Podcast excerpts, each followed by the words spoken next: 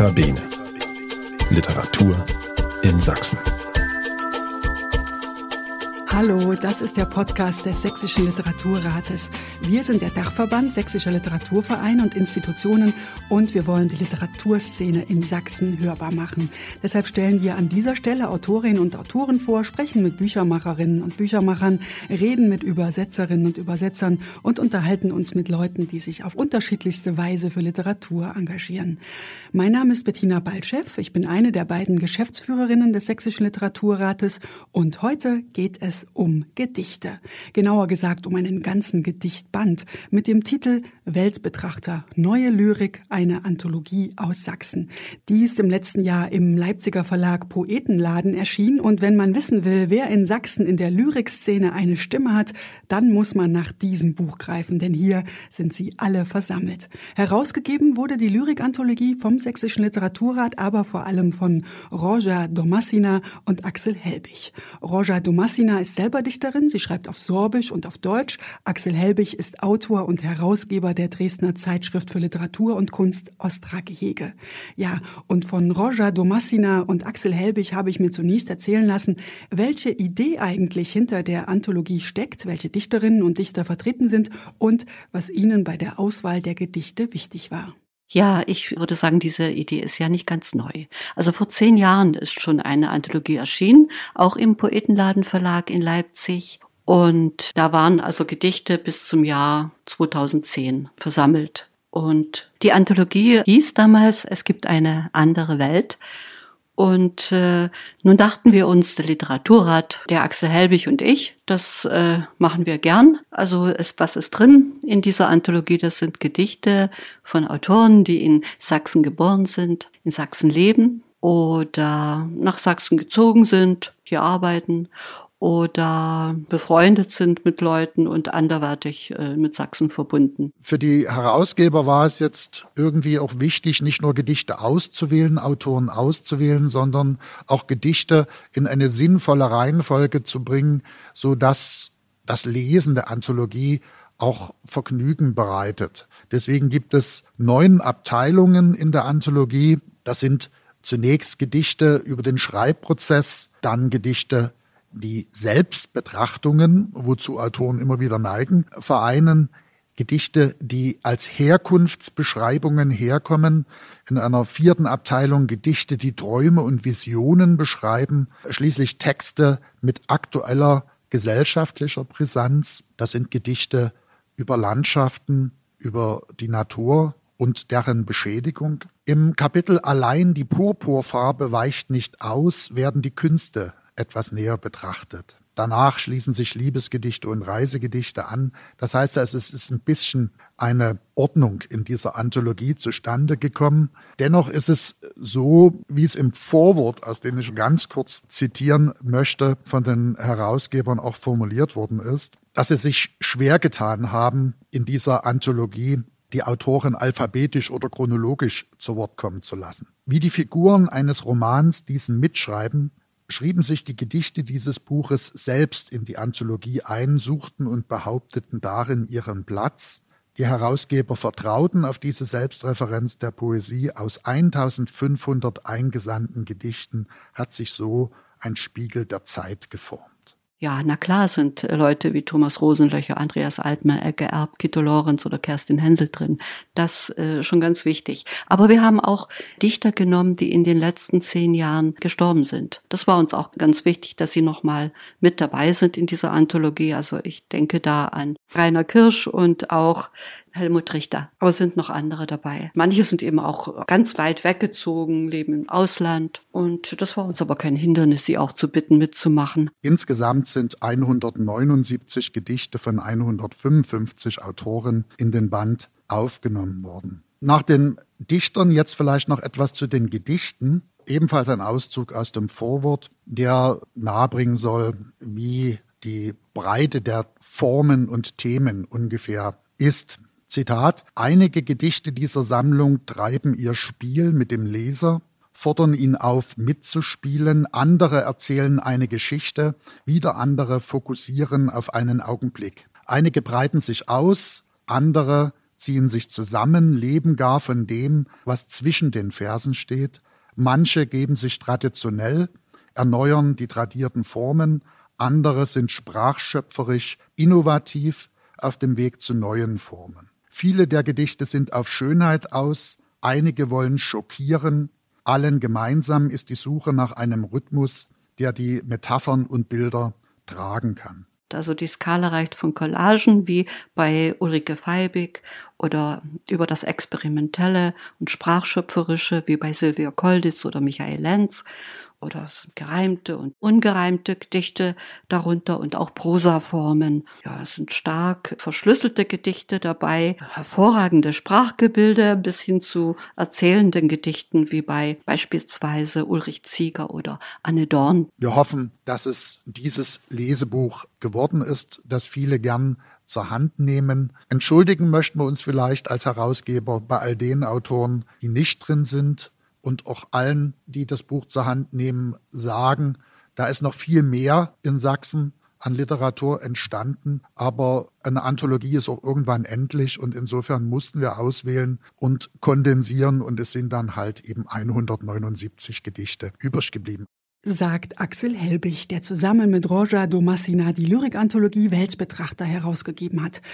Axel Helbig war es auch, der zwei Dichterinnen und zwei Dichter in die Dresdner Zentralbibliothek eingeladen hatte, um mit ihnen über Gedichte zu sprechen, aber vor allem um sie Gedichte lesen zu lassen, denn das ist doch nochmal eine ganz andere sinnliche Erfahrung, wenn der Klang und der Rhythmus der Sprache dazukommen. Als erste möchte ich Undine Materni vorstellen. Sie ist eine ganz wichtige Stimme in der Dresdner Poesie. Von ihr sind bereits zahlreiche Gedichtbände erschienen.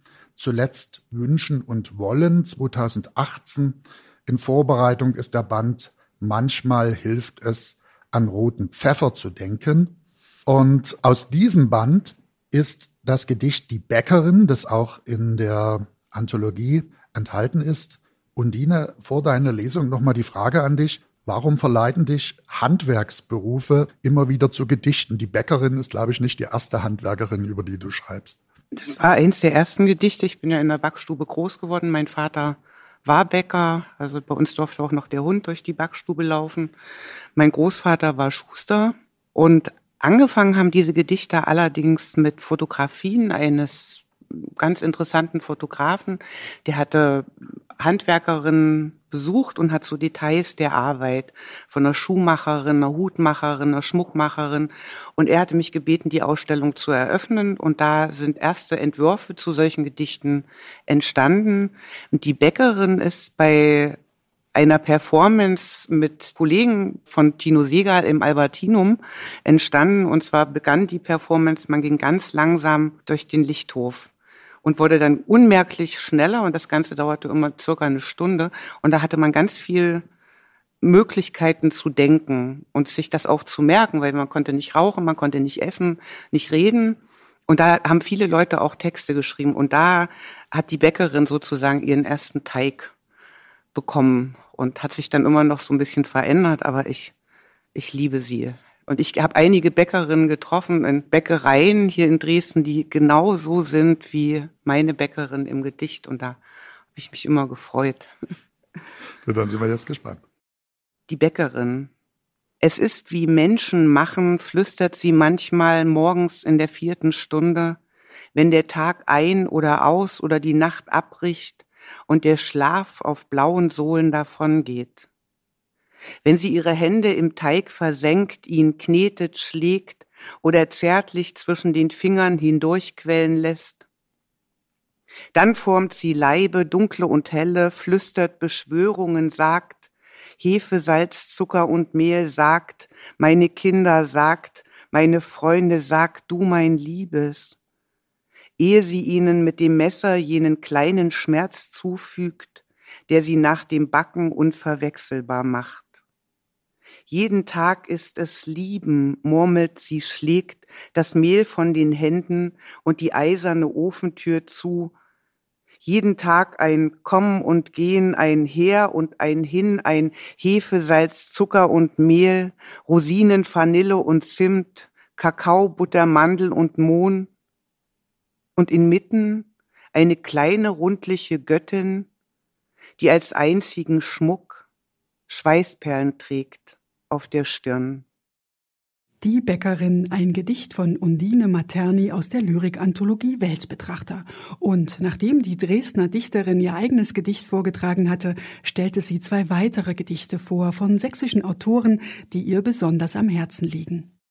Ich möchte ein Gedicht von Andreas Altmann lesen, den ich seit vielen Jahren sehr schätze. Er ist einer von den stillen, von den genauen und uneitlen, ja, und dafür mag ich ihn einfach sehr.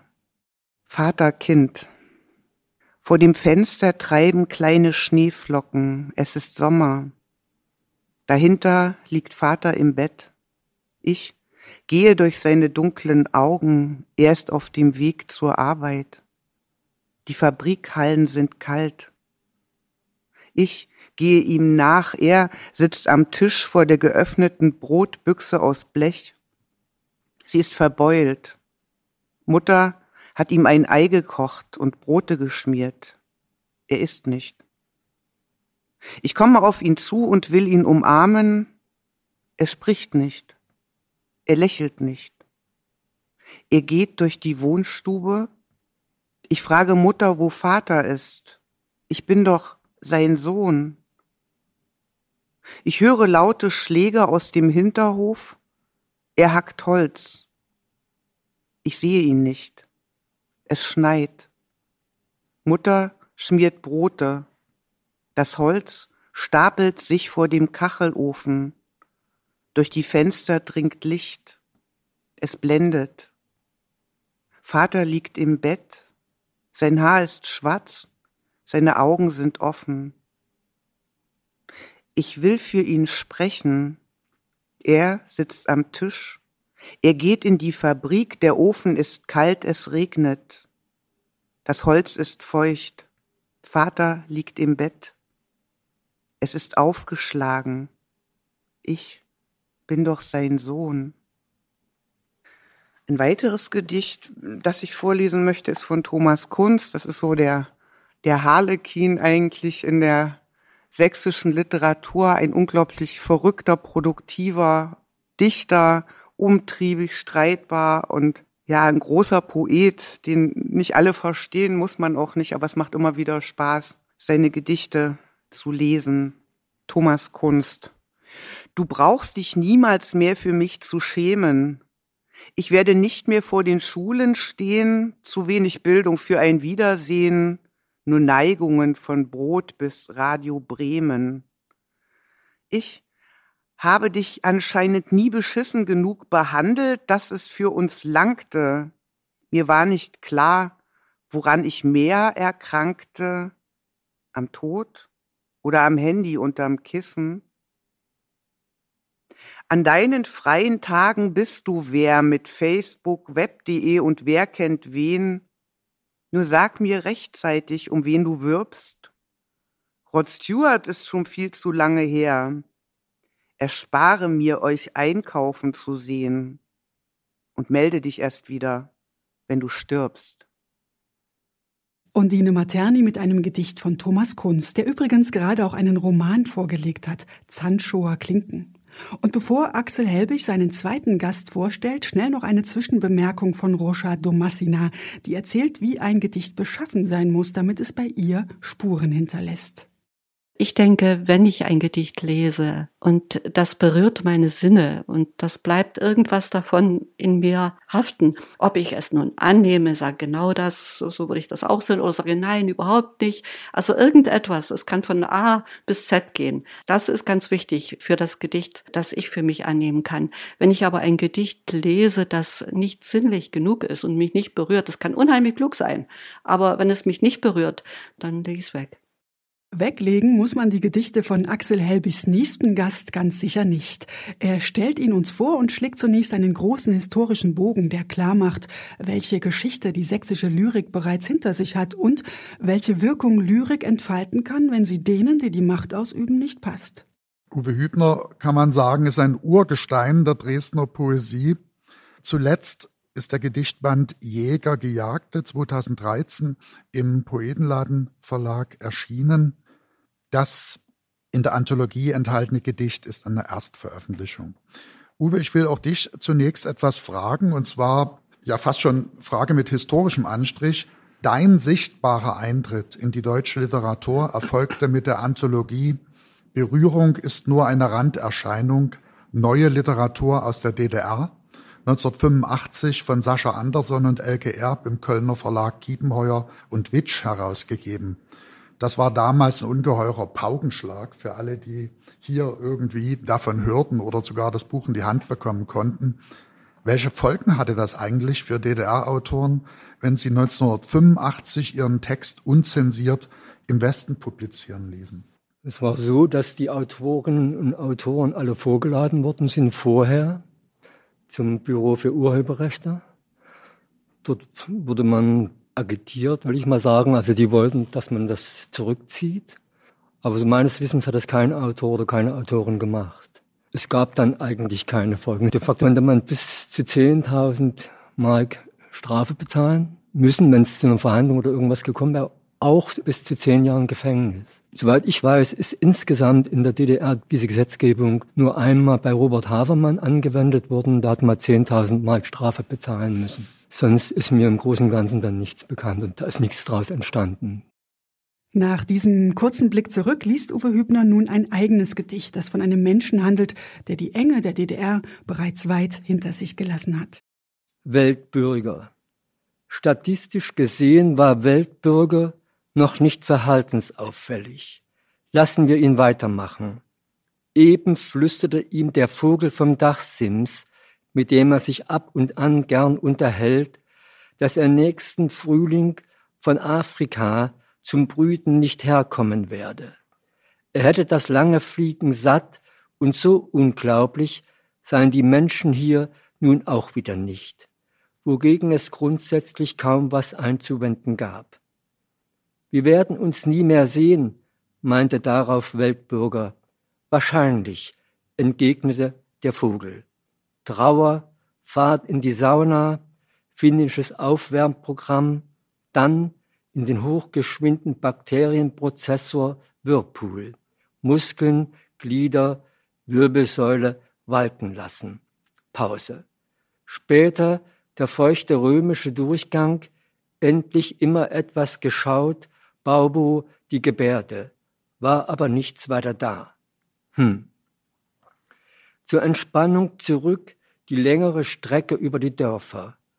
Eine kleine Pfarrkirche neben dem Löschteich, zwei Enten und ein Jugendlicher mit Moped warten auf ein Ereignis, dass dem Polizisten die Luft ausgeht, eine Scheune anbrennt, im Löschteich das Wasser versiegt. Pfarrer war vor langer Zeit ein Gedankenspiel, das aber nicht aufging. Einige Kilometer parallel des Asphalts Sicherheitsbarrieren für Kröten, kluge Rettungsaktion zum lebendigen Erhalt der personifizierten Sünde, weil wir sonst austrocknen. Vor dem ausgewiesenen Übergängen muss der Wagen stoppen, bis alle durchgaloppiert sind, die Sünde niemand zermatscht. Gut, der Zoo schließt nun. Erkannt. Die Strecke über die Dörfer war nichts anderes als die ewige Suche nach dem Ort, den es nicht gibt, den man nur für existent hält im Vorbeifahren. Entweder sind die Wände des Anwesens zu schief, brüllen die Fische im angrenzenden Fluss zu laut, wohnen die Nachbarn zu nah, zu fern. Oder gefällt gar nichts. Jedenfalls kommt auf diese Art kaum einer zu seinem Elysium. Einbruch von Skrubel. Letztens unter der Dusche sann er darüber nach, dass er so viel warmes Wasser bei Gott nicht verdiene und sicher irgendwo auf der Welt ein armer Teufel, eine Teufelin sind, die keinen tieferen Traum hegen, als einmal richtig zu baden. Ähnlich ging es mit den frischen Brötchen, die er einmal wöchentlich aß, welche gewiss anderen das Leben retten könnten, wenn er wüsste, wo und rechtzeitig einträfe, bis er sich sagte, es sei alles Unsinn, sich abregte und natürlich nichts bewirkt hatte. Ja, und auch Uwe Hübner hat neben seinem eigenen Gedicht weitere Texte ausgewählt und sagt uns zuvor, warum es gerade diese beiden geworden sind. Und er stellt noch einmal einen Bezug zu seinen langen Erfahrungen als Dichter her. Der Rainer Kunze ist für meine Generation ein sehr, sehr wichtiger Autor. In den 70er Jahren speziell.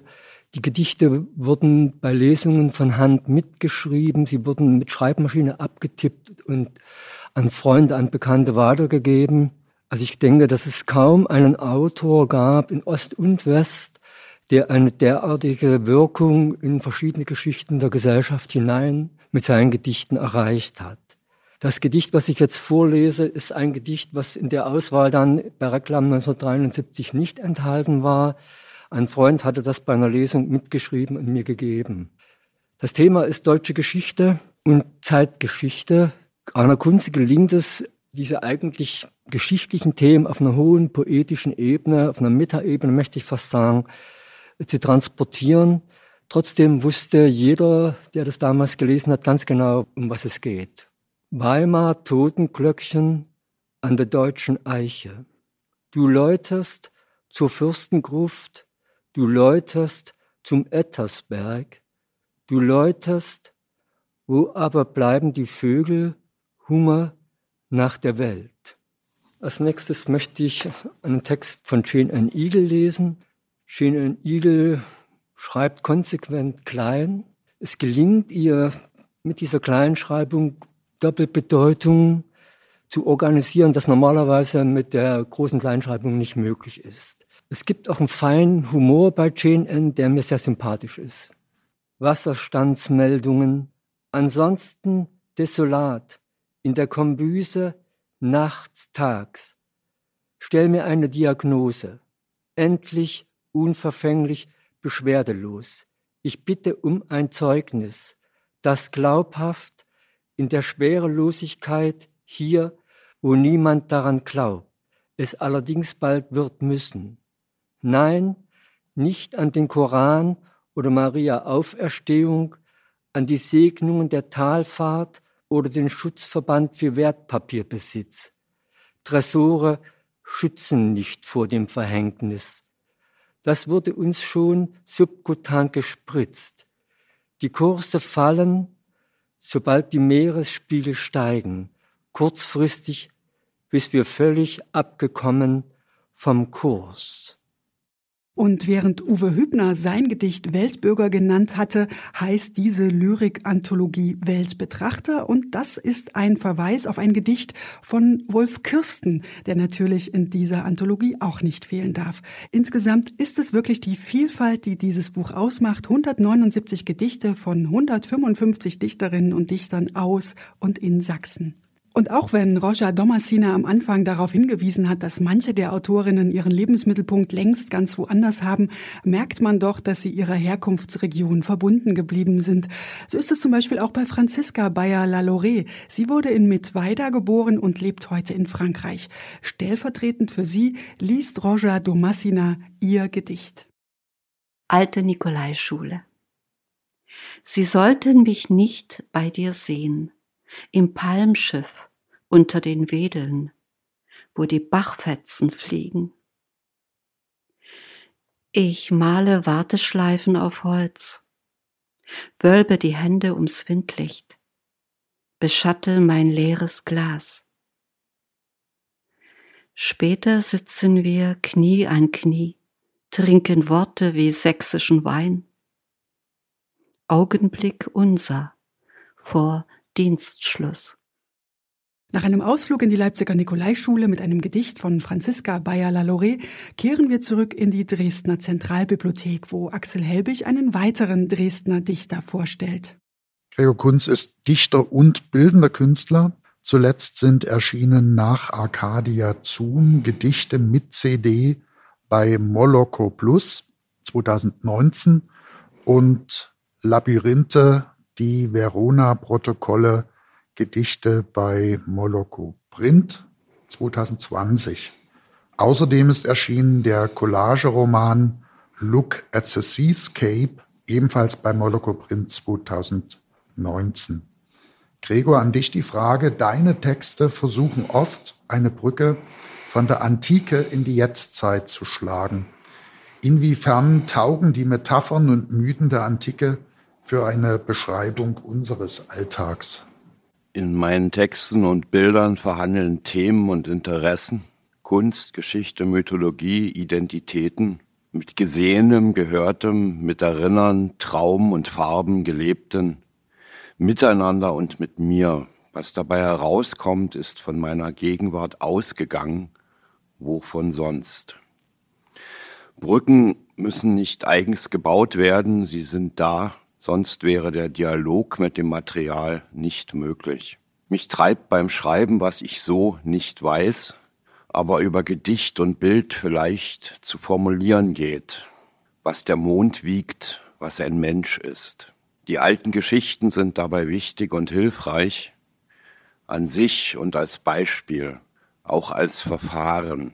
Sie behandeln Grundsätzliches, Grundsituationen, Erfahrungen, die übers Persönliche weit hinausgehen und damit so ziemlich das Gegenteil der Beschreibung unseres Alltags sind sagt Gregor Kunz darüber, wie die Mythen der Antike Eingang in sein Werk finden. Sein Gedicht, das er danach vorstellte, handelt auch von einer Art Mythos, allerdings einem ziemlich modernen. Gagarins Wald. Jäh ging die Nacht, in der noch niemand sprach, kam mit dem Wind der Anfang von allem. Eros, das Kind und das Spiel. Nacht und Wind setzten den Schmerz in die Welt, brachten Eschen hervor, das Erz und endlich den Menschen, setzten ans Wasser ein Spielding kindischer Götter, den grausamen, denkenden Fisch. Später den Wald, den niemand verlässt, in den niemand zurückkehrt weiße Bahnen, Schorf und Schwärze, grün der Käfer und für sich, jedes einzelne Blatt, das noch niemand gesehen. So lebt das. Fraßspuren noch in den Schritten und ausgetreten ins Netz sind die Wege.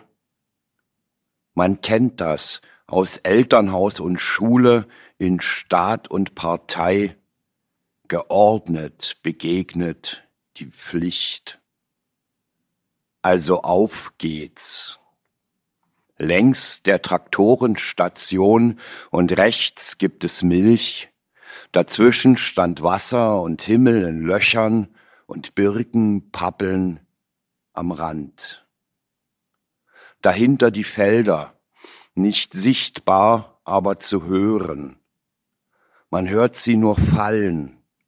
Das Laub im Oktober hart den Staub und die Worte. Alles normal.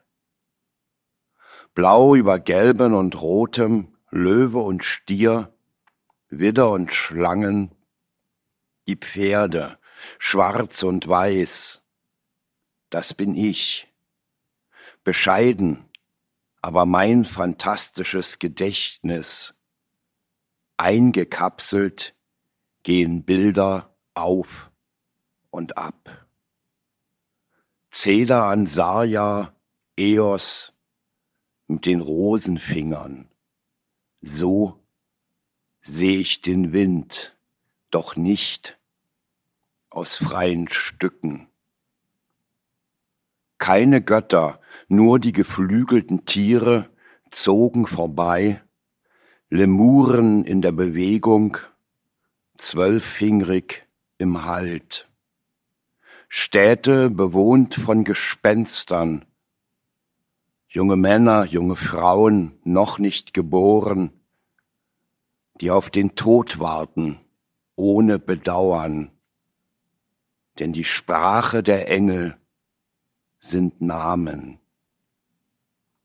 Leer ist der Himmel und still.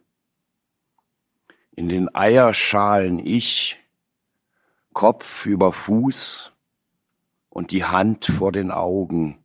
So sind wir lustig, noch wenn wir rotieren. Ich, ein Gemüt, es passt in 106 Minuten. Gemessen und gewogen würde ich besser verstehen. Hütten gibt es, geschlossen seit dem 12. April, den Rauch, meine Fresse, das Brot und das Feuer. Kannst du es spüren? Auf geht's. Mai, Juni, Oktober. Es meldet Juri, Sohn des Nikita, Major der Flieger. Dunkel ist's draußen, Genossen, die Welt ist sehr dunkel. Schön sind die Sterne, aber zu groß. Schwer wird das Sprechen, alles verschwimmt. Was für eine Schönheit. Ich sehe die Erde, ich sehe die Wolken. Habt Mitleid mit mir. Jäh kommt der Winter, erwartet gewiss. Jäh kommt die Nacht, in der niemand mehr spricht. Dunkel lag der Weg, und das Kind stand nicht lange. Wenn aller Schmerz endet, das Licht sah ich nur einmal. Auf Wiedersehen, Freunde. Macht's gut. Bis bald. Gregor Kunz mit seinem Gedicht Gagarins Wald, dem er Gedichte von zwei sächsischen Büchnerpreisträgern folgen lässt. Das Gedicht von Elke Erb, die den Preis 2020 erhalten hat, scheint zumindest träumlich und im Titel nicht weit von Gregor Kunz Text entfernt zu sein. Es heißt das mit dem Baum und danach ein Gedicht von Volker Braun, Büchnerpreisträger im Jahr 2000. Elke Erb, das mit dem Baum. Bin schon lange wach, umhergelaufen, aufräumend, hoffnungslos, Liebe wieder, Bild nicht meiner Dinge, ein Flugzeuggeräusch, im dunklen Himmel, draußen, fort, forthin, und ein hoher Baum, hoher abgekahlter Baum, blattlos eben, gefüllt von Tag und Nacht, in den dunklen Himmel fort, in den grünen Forst, rechts Forsthaus, hinunter, gefällt der Stamm grau und kahl und langhin entastet. Da liegt er. Seit dem Sommer im Dorf sehe ich mehrere solche. Sie werden mich übersterben. Meine Handflächen meinen, schade um sie. Volker Braun, der Überfluss. Glutender Sommer, die Äste brechen von Äpfeln. In jeden Griebsch sitzt der Wurm und wird vom Wege gekickt. So der Weltfuß geht am Morgen über die Wiesen, und dein Leben und Leib wird in die Büsche versenkt. Wo ist dein Ziel? Kein Ziel. Dann sage den Grund mir. Ich versinke darin. Er ist wie Schlamm in meinem Mund. Volker Brauns Gedicht Der Überfluss vorgetragen vom Dresdner Dichter Gregor Kunz. Und schließlich hatte Axel Helbig in der Dresdner Zentralbibliothek eine Dichterin zu Gast, die es im Leben und in ihrem Schreiben hinauszieht, raus aus der Stadt, rein in die Natur. Carla Schwieg lebt als Dichterin und Buchbinderin am Rande des Tarander Waldes nahe Dresden. Sie veröffentlicht ihre Gedichtbände bis dato im Selbstverlag. Carla, deinen Gedichten merkt man an, dass du ein sehr naturverbundener Mensch bist.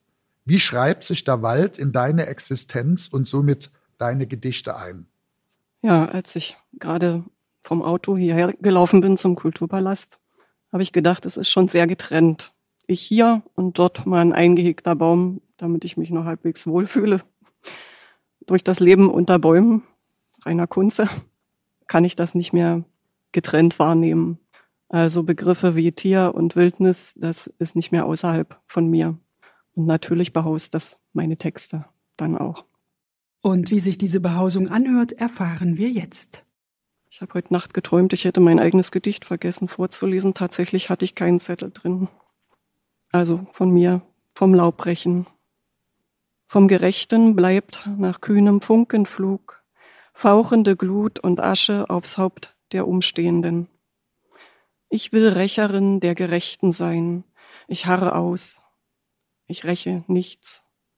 Ich sitze still in Blattgold, mein Garten. Die Nachbarn sagen, das ist ungerecht. Ja, denke ich, es gibt ganze Wälder Ungerechtes und so viele, die darin spazieren. Vom Laubrechen, ein Gedicht geschrieben und gelesen von Carla Schwieg, die ihrem eigenen Werk Gedichte einer Dichterin und eines Dichters zur Seite stellt, die ebenfalls aus Sachsen stammen. Kerstin Becker, wir sind aus solchem Zeug. Sie schiebt ihre Gardine altersanmutig zur Seite, wenn wir kommen, winkt, ihre starken Augen oben auf dem Berg, im Mietshaus am Fenster, sehen uns bedingungslos größer werden. Sie nimmt uns immer mit in das Museum nebenan, in dem abnorme Abkömmlinge daumengroß, Hottentotten, Totenuhr und Ingeweide eingeweckt für Bildung und Erbauung stehen. Ihre Weisheit, was an belebtem oder unbelebtem gleichberechtigt nagt, ist Schwund. Einst kommt es, wie es kommen musste. Sie wird im Bett zum Ende hin fürs letzte Geld versorgt. Und dann das Haus, während wir fruchtbar werden, ihre Urenkel zeugen und gebären verrottet, es wird ausradiert, es bleibt ein Loch zwischen Lustgarten und Kneipe, in das wir nicht aufhören zu fallen. Immer wieder steigen wir welker hinauf ins Gähnende, wo einst Materie war, verwandter Mensch.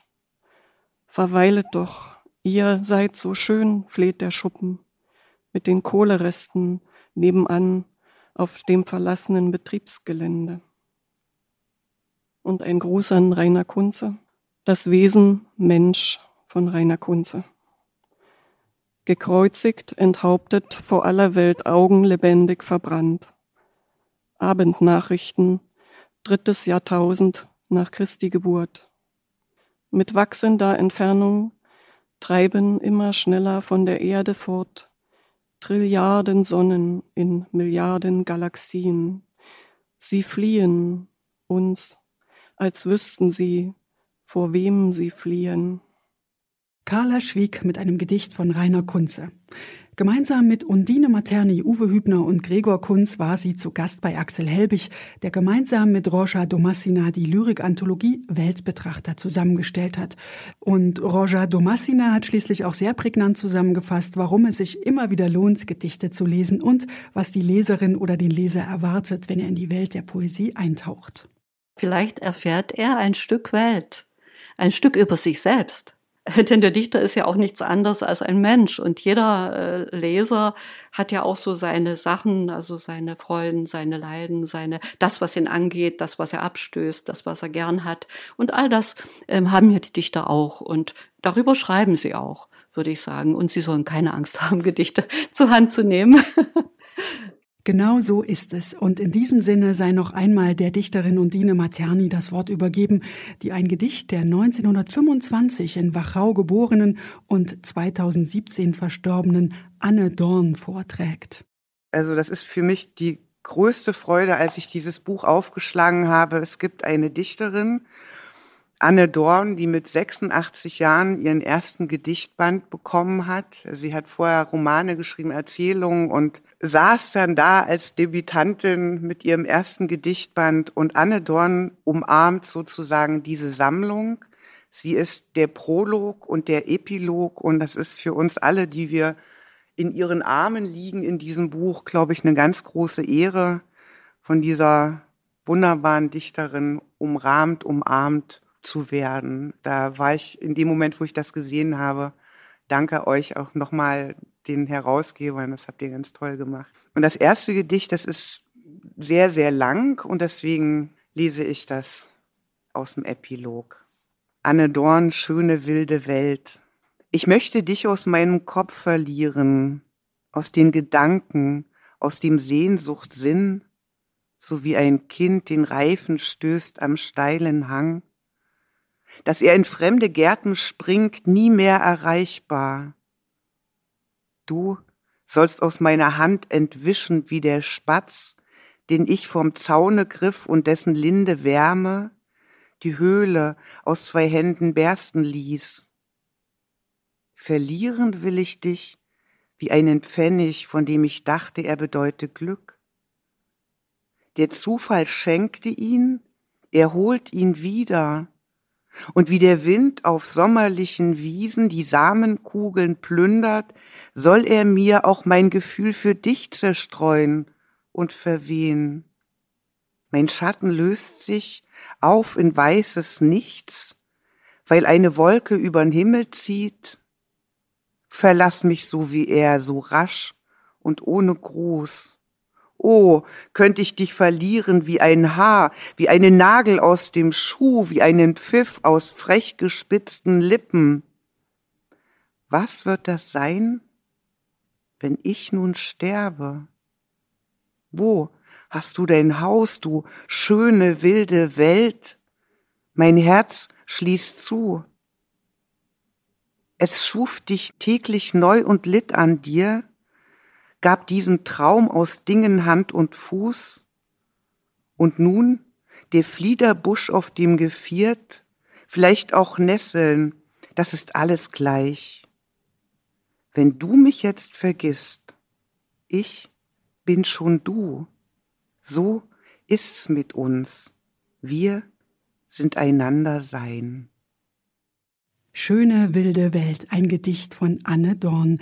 Dieses und 178 andere Gedichte sind versammelt in dem wunderbaren Buch Weltbetrachter Neue Lyrik, eine Anthologie aus Sachsen, erschienen im Leipziger Verlag Poetenladen. Ja, und das war wieder eine Folge von Nota Bene Literatur in Sachsen, dem Podcast des Sächsischen Literaturrates. Mein Name ist Bettina Balchev und wenn ihr reagieren wollt, meldet euch gern unter kontakt@sächsischerliteraturrat.de podcast.de, schaut auf unserer Website vorbei oder folgt uns auf unserer Facebook-Seite.